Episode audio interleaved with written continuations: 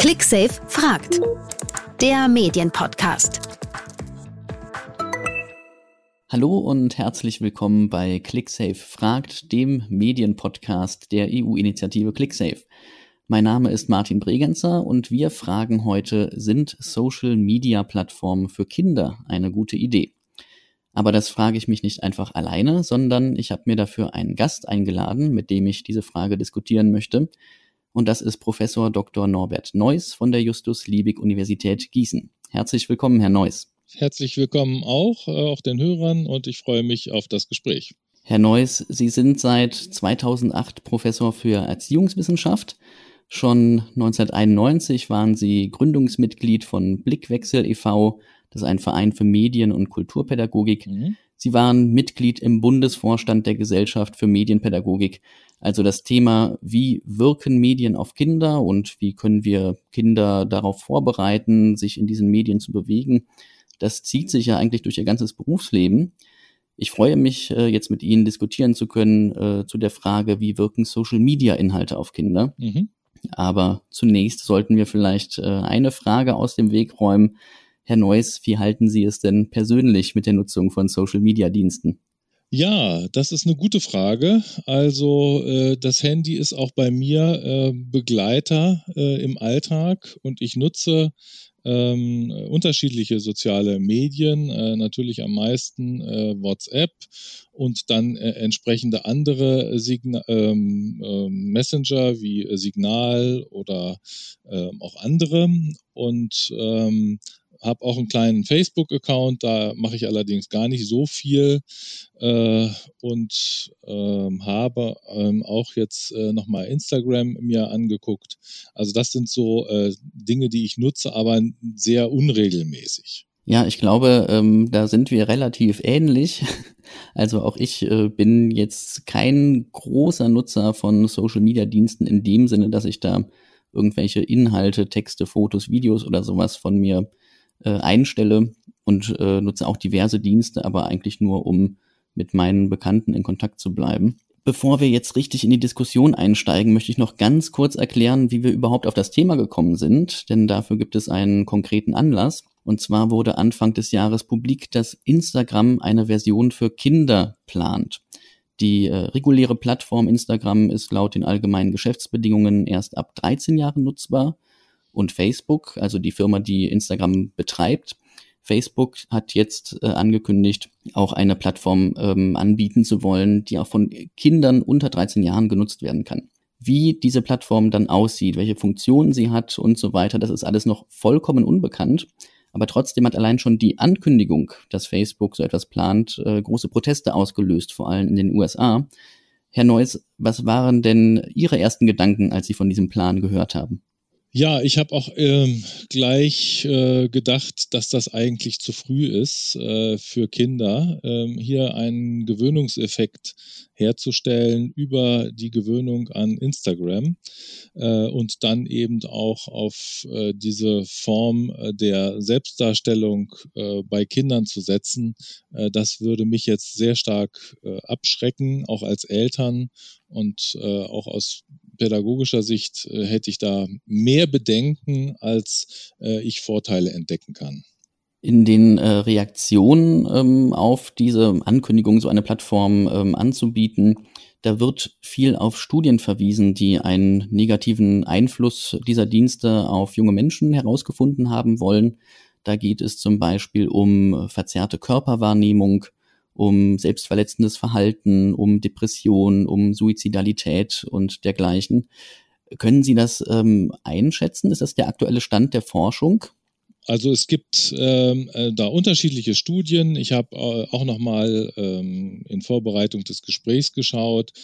Ähm, und wenn man zum Beispiel die äh, Studie von Bitkom äh, sich anguckt, äh, da ist zum Beispiel äh, abgefragt worden, ob äh, auch negative Erfahrungen im Internet gemacht werden. Und zwar hat man da äh, die 10- bis 18-Jährigen gefragt. Und da sagen eben 41 Prozent, dass sie negative Erfahrungen gemacht haben, ob das nun Mobbing ist oder ob das das Verbreiten von Lügen ist und so weiter. Ähm, oder auch ähm, Inhalte, die ihn, die einen erschrocken haben. Und insofern äh, sind das ernstzunehmende Aspekte, äh, die gerade in dieser sensiblen Entwicklungsphase äh, sage ich mal, von 10 bis 16 äh, sehr genau sich angeguckt werden müssen. Und wenn wir uns Instagram äh, angucken, so wie es jetzt schon besteht, dann ist die Art der Körperinszenierung, äh, das Pushen von Schönheitsidealen, äh, die Standardisierung auch von Körperinszenierungen, äh, Duckface und so weiter, diese Stichworte, äh, die ist meines Erachtens sehr problematisch, weil äh, die sehr weit reinreichen eigentlich in die Identitätskonstruktion von Kindern und Jugendlichen und es ein gehöriges Maß an Distanz und Reflexion bedürfte, um diese ähm, diese Art von Konstruktion ähm, und aufmerksamkeitserheischendem äh, Verhalten eigentlich zu erkennen. Aber wir haben ja äh, keine einzige Institution, äh, die systematisch Kinder und Jugendliche ähm, mit den Mechanismen der sozialen äh, Netzwerke vertraut macht und sie auch medienkritisch quasi begleitet. Natürlich haben wir viele Einrichtungen. Äh, Blickwechsel hatten Sie schon gesagt und wir haben viele auch vom Bundesministerium unterstützte Einrichtungen, EU-unterstützte Einrichtungen, äh, die Medienkompetenzförderung machen. Aber dort, wo eigentlich äh, alle Kinder ähm, und Jugendlichen zu erreichen wären, nämlich in der Schule, gibt es eigentlich wenig systematische Aufklärung über Medien, Medienwirkung, Medieninszenierung, Körperinszenierung in sozialen Medien. Über die äh, Frage, wie können wir ähm, Kinder und äh, Jugendliche richtig vorbereiten, das wollen wir auf jeden Fall später noch drüber sprechen. Mhm. Mich würde gerade noch eine Sache interessieren, die Sie gerade gesagt haben. Sie haben von einer ähm, speziellen Phase zwischen 10 und 16 war es, glaube ich, gesprochen. Was passiert denn da in dieser Phase? Warum ist die so speziell? Gut, also in dieser äh, Phase äh, spielt natürlich sukzessive, wir haben ja dann erst die, äh, die, eigentlich noch die Kinder, ja, also die Zehnjährigen würden wir ja als Kinder bezeichnen. Äh, die Mädchen sind in der Entwicklung dann immer etwas schneller. Dann haben wir die Preteens, also die sozusagen schon mit der Frage äh, der Freundschaften, manchmal auch der ersten Liebesbeziehungen zu Altersgleichen äh, im, im Spektrum ihrer Freundschaften äh, zu tun haben. Das Finden der eigenen äh, Geschlechtsrolle, Ausleben der eigenen Geschlechtsrolle nimmt sozusagen sukzessive zu. Äh, das Thema äh, soziales Rollenverhalten oder überhaupt sozial verantwortliches Verhalten wird in dieser Phase gelernt. Und das lernt man natürlich am überwiegend in der realen Begegnung mit Menschen. Ähm, wir wissen aber auch, dass die Kommunikation und auch die Selbstdarstellung in sozialen Medien äh, anders verläuft als im normalen Alltag. Und insofern müssen natürlich äh, Kinder und Jugendliche jetzt in dieser Altersphase lernen, einen Unterschied zu machen und auch den Unterschied zu erkennen, wie die sozialen Medien eigentlich auf Kommunikation und Selbstdarstellung einwirken. Und das ist eigentlich eine Reflexionsaufgabe, ähm, um ähm, das eigene, die eigene Identitätsentwicklung in einer positiven Weise eben auch äh, voranzubringen. Oft wird äh, ja die Forderung aufgestellt, dass es äh, sichere Surfräume für Kinder äh, braucht. Diese Forderung kommt auch immer wieder von ClickSafe zum Beispiel. Man könnte ja sagen, hier hat Instagram eigentlich reagiert auf diese Rufe und äh, plant so einen sicheren Surfraum mit dieser neuen Plattform. Mit der Einschränkung natürlich, dass wir noch überhaupt gar nicht wissen, wie die jetzt letztendlich aussehen soll. Aber daraus ergibt sich für mich die Frage, äh, könnte man sich überhaupt eine sichere, einen sicheren Social Media Dienst für Kinder vorstellen? Was, was bräuchte es da? Oder vielleicht gibt es das ja auch schon. Nein, also äh, das ist, äh, ich will jetzt nicht über das äh, geplante spekulieren, sondern ich spreche jetzt nur mal über das, was schon besteht. Und ich habe heute Morgen nochmal äh, mir Instagram angeguckt und äh, wir haben es ja da ab 13 dürfen Kinder, sind ja noch Kinder, sind ja und, also minderjährig, äh, dürfen da rein. Und ich habe mal in den Such, in die Suchleiste den Begriff sexy eingegeben. Also jetzt nichts wirklich super Aufregendes, sondern und dann geguckt, äh, wenn Sie da gucken, was Sie da für Profile kriegen, dann kriegen Sie dort äh, auch also meines Erachtens stark jugendgefährdende äh, erotische Darstellungen, ähm, die wirklich an der Grenze des Geschmackvollen sind und äh, diese Grenze auch verletzen. Das heißt, wir haben zum jetzigen Zeitpunkt schon äh, eine Situation, die eigentlich so nicht zu akzeptieren ist. Und dann kommen natürlich Marktinteressen hinzu. Äh, also Facebook äh, macht ja jetzt kein äh, geschütztes Internetportal für Kinder, weil sie, äh, weil sie da irgendwie so äh, ja äh, Gutmenschentum äh, heraushängen lassen wollen, sondern dahinter stecken ja ökonomische Interessen. Eine frühe Gewöhnung von Kindern an diese sozialen Netzwerke, an die sozialen Dienste. Das heißt, äh, damit sind ja Interessen verbunden und auch die sind natürlich von Kindern wiederum nicht zu durchschauen. Und dann kommen natürlich auch noch viele, viele andere Aspekte hinzu, dass ja eigentlich die Erwachsenen, also die Eltern, die Kinder äh, auf einem solchen Dienst anmelden müssten, äh, den Kindern die Datenschutzbestimmungen, den Schutz von Persönlichkeitsrechten und so weiter erklären müssten. Äh, und ich habe erhebliche Bedenken, dass das eben auch in der Weise stattfindet in dem geplanten Format als auch in dem schon jetzt bestehenden Format, äh, wie wir es uns als ähm, Pädagogen und auch verantwortliche Eltern wünschen würden. Wenn ich das richtig verstanden habe, ähm, würden Sie eher die äh, Meinung vertreten, dass ein Social-Media-Dienst für Kinder generell nicht funktionieren kann, auch wenn er jetzt nicht zum Beispiel von, von, von Facebook oder einem anderen großen Unternehmen entwickelt wird.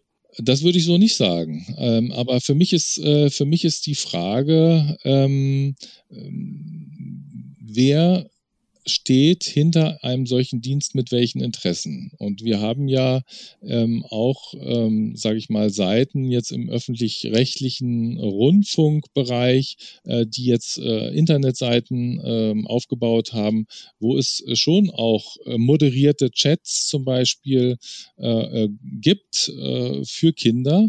Da sehe ich ähm, ähm, also mehr eine Möglichkeit drin als in einem solchen äh, sich frei entwickelnden ähm, sozialen äh, Netzwerk für Kinder. Ja, ich denke, das ist wirklich hier der ähm, springende Punkt, äh, wie Sie das gerade auch schon gesagt haben. So Unternehmen äh, wie Facebook, da glaubt, glaube ich, äh, wirklich niemand mehr daran, dass die da ähm, die besten Interessen der Kinder und Jugendlichen im Sinn haben, wenn sie sowas entwickeln. Es ist jetzt aber so, ob wir beide äh, finden, Social Media Plattformen für Kinder, das ist eine gute Idee oder nicht, das wird, äh, so ehrlich müssen wir sein, wahrscheinlich nicht beeinflussen können, ob es diese Dienste irgendwann mal geben wird oder nicht. Wenn wir davon ausgehen, so etwas wird kommen, was, ähm, was kann denn die Pädagogik in der Schule, aber auch im außerschulischen Bereich dazu beitragen, dass Kinder und Jugendliche sich sicher durch diese Plattform navigieren können? Nun gut, also ich denke, Sie müssen äh, viele Dinge erkennen und äh, das Problem, was wir als Pädagogen äh, dabei haben, ist aber, dass wir immer auf dieser kognitiven Ebene argumentieren. Ja, also ich habe äh, mir auch noch mal angeguckt, welche Empfehlungen gibt es denn nun, die ich auch selbst schon publiziert habe. Ja, also man möge eben keine äh, Echtnamen nehmen, sondern Spitznamen. Man möge möglichst wenig Persönliches von sich zeigen und so weiter. Äh, da gibt es eben ja die besten Empfehlungen. Die sozialen Netzwerke leben aber genau von dem Gegenteil. Ja, also die leben davon, dass man gesehen werden will und dass man erkannt werden will und dass man die Aufmerksamkeit kriegt und dass man ähm, ja, äh, Klicks und Likes und Freunde findet. Äh, und die finde ich eben nicht, wenn ich eben äh, mit einem völlig äh, absurden Namen und ohne Fotos äh, dort äh, zu, äh, äh, zu sehen bin. Ja, das funktioniert eben nicht. Also da ist ja genau äh, dieses äh, Problem ist ja äh, quasi schon in den sozialen Netzwerken äh, so angelegt. Ja, dass also die Datenschützer und Persönlichkeitsschützer sagen bloß keine persönlichen Daten. Aber wenn ich das befolge, dann ist der Effekt, der ja für die Kinder und Jugendlichen auch besonders reizvoll ist, der ist ja total weg. Und dazwischen müssen wir eigentlich versuchen äh, zu vermitteln, müssen den Kindern eben zeigen äh, und Jugendlichen zeigen, äh, welche welche äh, Möglichkeiten äh, vorhanden sind im Bereich der Kommunikation, der Kontaktaufnahme, aber sie müssen eben auch letztlich die ganzen Einstellungen, die Schutzeinstellungen, wer darf mein Profil sehen und warum, äh, wem erlaube ich das, wofür brauche ich das eigentlich? Äh, das muss man den Jugendlichen auch heute noch erklären. Sie hatten ähm, schon über verschiedene Gefahren gesprochen, die von, von sowas ausgeht. Was jetzt auch immer wieder in der ähm, Kritik stand, ist die Werbung, die auf diesen Plattformen zu sehen ist. Was ist denn, ähm, warum ist Werbung für Kinder, für Jugendliche so speziell gefährlich? Ja, es kommt jetzt auf drauf an, was es für Werbung ist. Ja, also ähm, ich würde jetzt sagen, in den sozialen Netzwerken fallen mir jetzt mehr Gefahren ein, die nicht so, so viel mit Werbung zu tun haben, äh, sondern da finde ich äh, tatsächlich ähm, äh, das, äh, die, das Einfallstor für Pädophile, finde ich äh, viel dramatischer und sozusagen mit jedem irgendwie in Kontakt treten zu können. Und Jugendliche und Kinder sind da eben sehr anfällig für die Ansprache von, oh, du siehst aber toll aus und, und schick mir doch noch mal ein anderes Bild und so weiter und so weiter. Äh, das wird ja mit, damit verbunden, dass man äh, gesehen wird äh, und gesehen werden will. Also das, diesen Bereich finde ich ehrlich gesagt viel problematischer als äh, geschaltete Werbung. Äh, Natürlich äh, habe ich mich auch mit dem Thema Werbekompetenz ausführlich beschäftigt und auch da müssen wir gucken, äh, welche Werbung wird geschaltet, in welcher ähm, Taktung äh, und auf welche Werbeinhalte führt das. Ja, also ich weiß noch, ich habe äh, früher mal mich intensiv mit Schüler-VZ beschäftigt das gibt's ja mittlerweile nicht mehr, aber auch da kann man mit ein paar Klicks äh, plötzlich in einen Dildo-Laden, ja, äh, einen Online-Dildo-Laden. Äh, und das waren ja nun auch, äh, sage ich mal, Kinder, die äh, dort äh, sich äh, sozusagen angemeldet hatten, also Schüler und Schülerinnen. Und insofern muss man natürlich auch gucken, was ist das eigentlich für eine Werbung? Welche Inhalte werden da auch wiederum weiter transportiert? Der Hintergrund meiner Frage war, ich habe schon mal so ein bisschen ähm, überlegt. Also ich hatte es bereits angesprochen, wir wissen äh, sehr wenig über das Design von dieser geplanten äh, Plattform. Aber man kann ja so ein bisschen ableiten, wenn man sich äh, umschaut, was äh, andere Unternehmen schon gemacht haben, zum Beispiel TikTok, Instagram aber auch schon äh, oder YouTube. Da mhm. gibt es ja auch den ähm, Dienst YouTube Kids mittlerweile, wie diese Dienste funktionieren und was die für Sicherheitsmechanismen einbauen. Und in der Regel ist es so, dass äh, versucht wird, genau diese Kontaktrisiken als äh, einzuschränken, einfach dadurch, dass man zum Beispiel nicht mehr von irgendwelchen fremden Leuten angeschrieben werden kann, mhm. sondern zum Beispiel nur von Leuten, wo die Eltern zugestimmt haben, dass die äh, mit dem Kind kommunizieren dürfen. Es gibt dann, äh, was sie beschrieben haben, was sie auf Instagram gemacht haben, dass sie sexy eingegeben haben in die Suchleiste. Da gibt es dann ähm, Filter, dass bestimmte Begriffe einfach nicht äh, gesucht werden können, nicht benutzt werden können auf der Plattform und sowas. Also mhm. da gibt es ja Methoden, diese Gefahren auszuschalten. Und ich würde jetzt mal erwarten, dass äh, wenn ein großer Konzern wie Facebook so eine ähm, Plattform für Kinder designt, äh, dass die das äh, auch wissen und solche Sachen zur Anwendung kommen. Ich denke, was dann wirklich übrig bleibt, sind diese Sachen, wie Sie auch schon angesprochen haben, von Selbstdarstellung, und dem ja, Influencer-Marketing, wie wir das ja auch auf ähm, YouTube zum Beispiel ganz besonders gut sehen können, ne, wo wir ellenlange Videos haben äh, von Kindern, die mit irgendwelchen Spielzeug spielen, mhm. was sie wahrscheinlich nicht selber gekauft haben und ihre Eltern auch nicht, sondern zugeschickt bekommen haben, weil das einfach attraktive ähm, Werbung ist ähm, für Kinder oder für Unternehmen, die halt ihre Produkte an Kinder vermarkten wollen. Das ist doch ähm, wahrscheinlich, ähm, dass äh, sowas dann auf diesen Plattformen auch stattfinden wird. Und da wüsste ich ehrlich gesagt auch nicht, wie man das dann unterbinden soll. Da wird man ja nicht so einfach einen Filter äh, insetzen können oder einen Algorithmus, der das irgendwie erkennt. Ja, das, das wird sich wahrscheinlich nicht ganz vermeiden lassen, dass auch solche Dinge passieren. Möglicherweise geht es dann auch äh, vielleicht ja nicht nur um Spielzeuge, sondern auch äh, bei, ähm, bei anderen Instagram-Videos äh, äh, gibt es ja dann auch eben diese Schönheitsprodukte, die dann eben äh, angepriesen und getestet werden äh, von den äh, jungen Nutzerinnen. Ähm, also das das wird sich möglicherweise nicht ganz vermeiden lassen. Ich meine, was wir insgesamt äh, aber natürlich fragen müssen, ist eben auch, welches Weltbild äh, wird äh, durch diese sozialen Medien, also nicht nur ein Weltbild, aber so Teile von Weltbildern, wird da eben äh, auch sehr stark in dieser Fake-Welt, äh, nenne ich sie mal, ähm, ähm, platziert oder gepusht. Und äh, da ist eben dieses ähm, ja, die, dieses Thema Schönheit äh, und, und äh, Hochglanzidentität, äh, die, die wird eben doch sehr stark, auch durch, durch Filter, die man dann davor schalten kann und so weiter, wird eben sehr stark gemacht. Und äh, wir wissen aber ganz genau, dass es ja eben nur eine Hülle ist. Es geht ja eigentlich um Ich-Stärke und um, um den Aufbau von Identität. Und da ist die, die Optik, so interessant das auch für Jugendliche und Preteens sein mag, ist aber nur ein Aspekt ja, äh, ein, ein wir, aus Pädagogik würden wir sagen, vielleicht sogar marginaler Aspekt, äh, sondern da geht es eben um äh, Sozialverhalten äh, und, äh, und viele, um, um, das Entwickeln von Werten und äh, von Haltungen und ähm, was weiß ich, Gemeinwohlorientierung und viele andere Aspekte spielen doch in dieser Phase auch eine Rolle.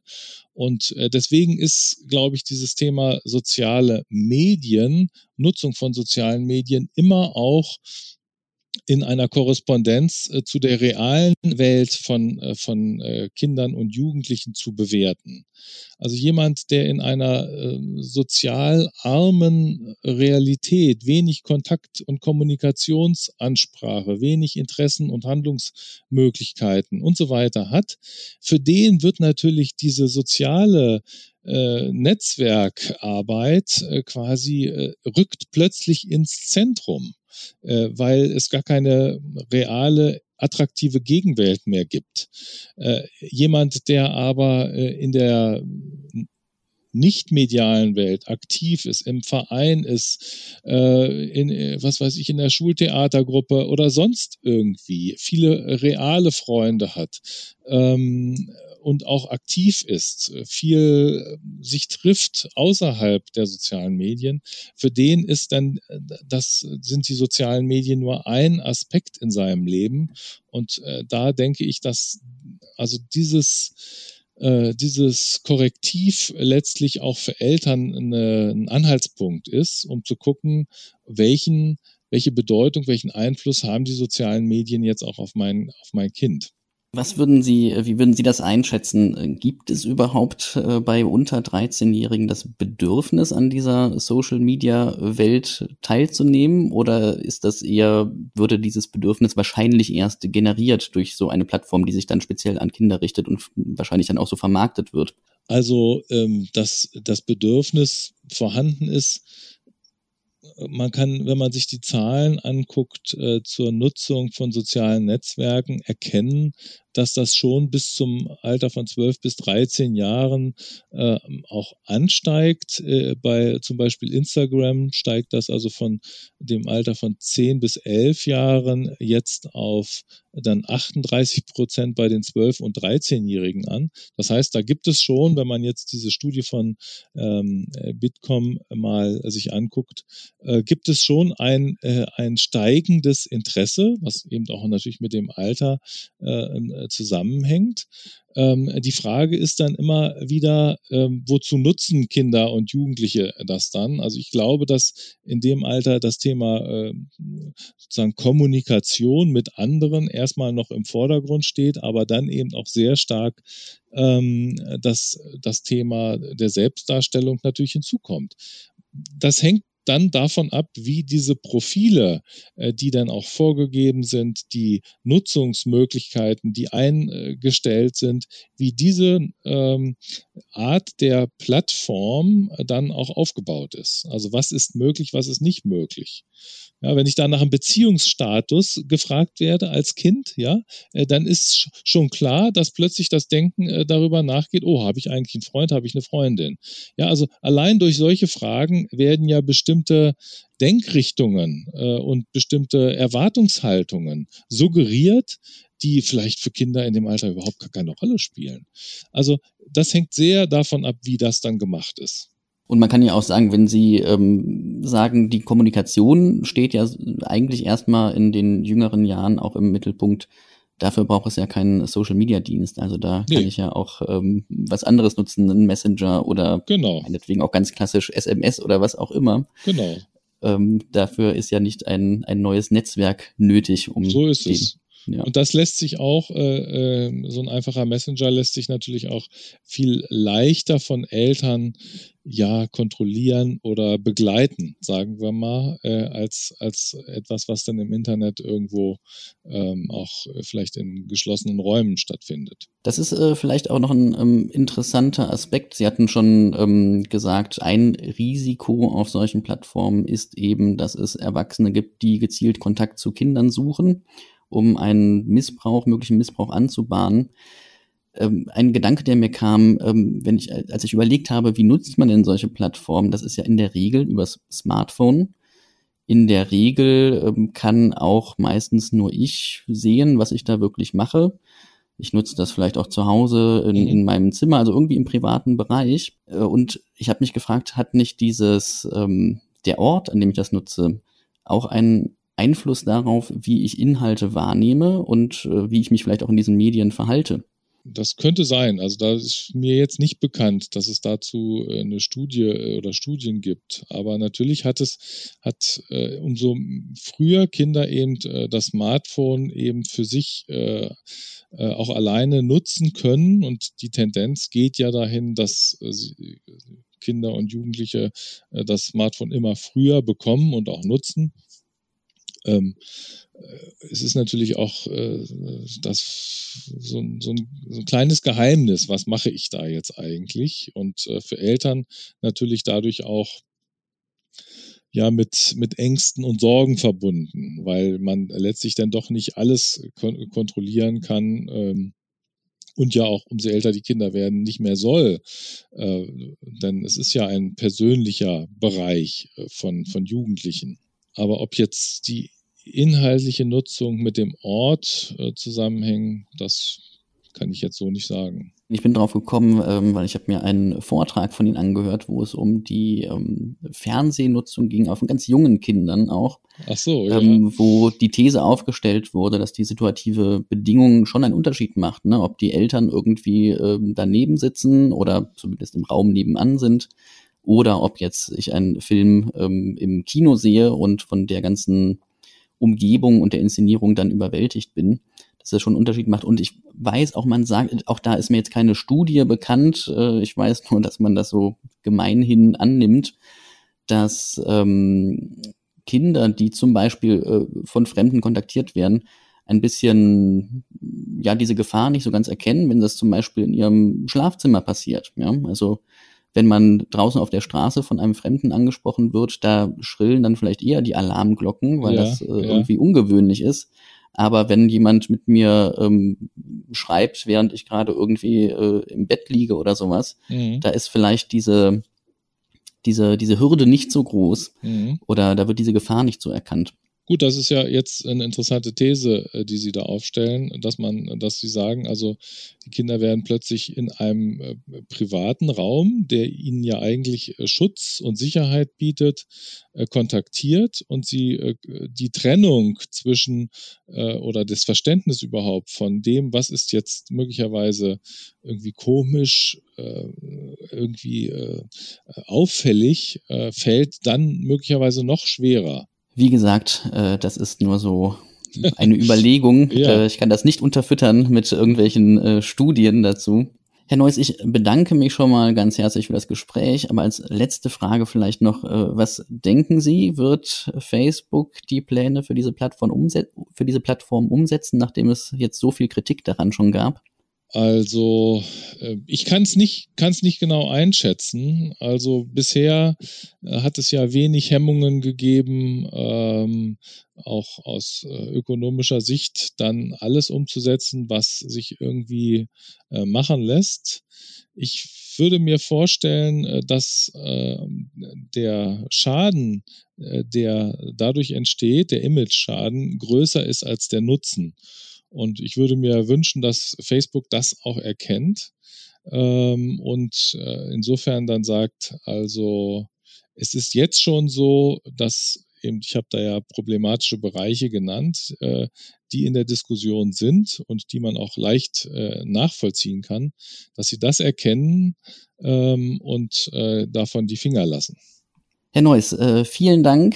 Das war ClickSafe fragt, der Medienpodcast zum Thema Social Media Plattformen für Kinder.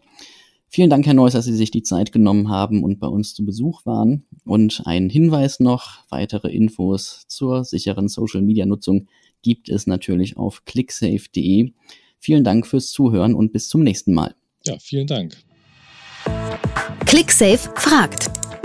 Der Medienpodcast der EU-Initiative ClickSafe. Viele Informationen, Materialien und Tipps zum sicheren Umgang mit dem Netz findet ihr auf clicksafe.de.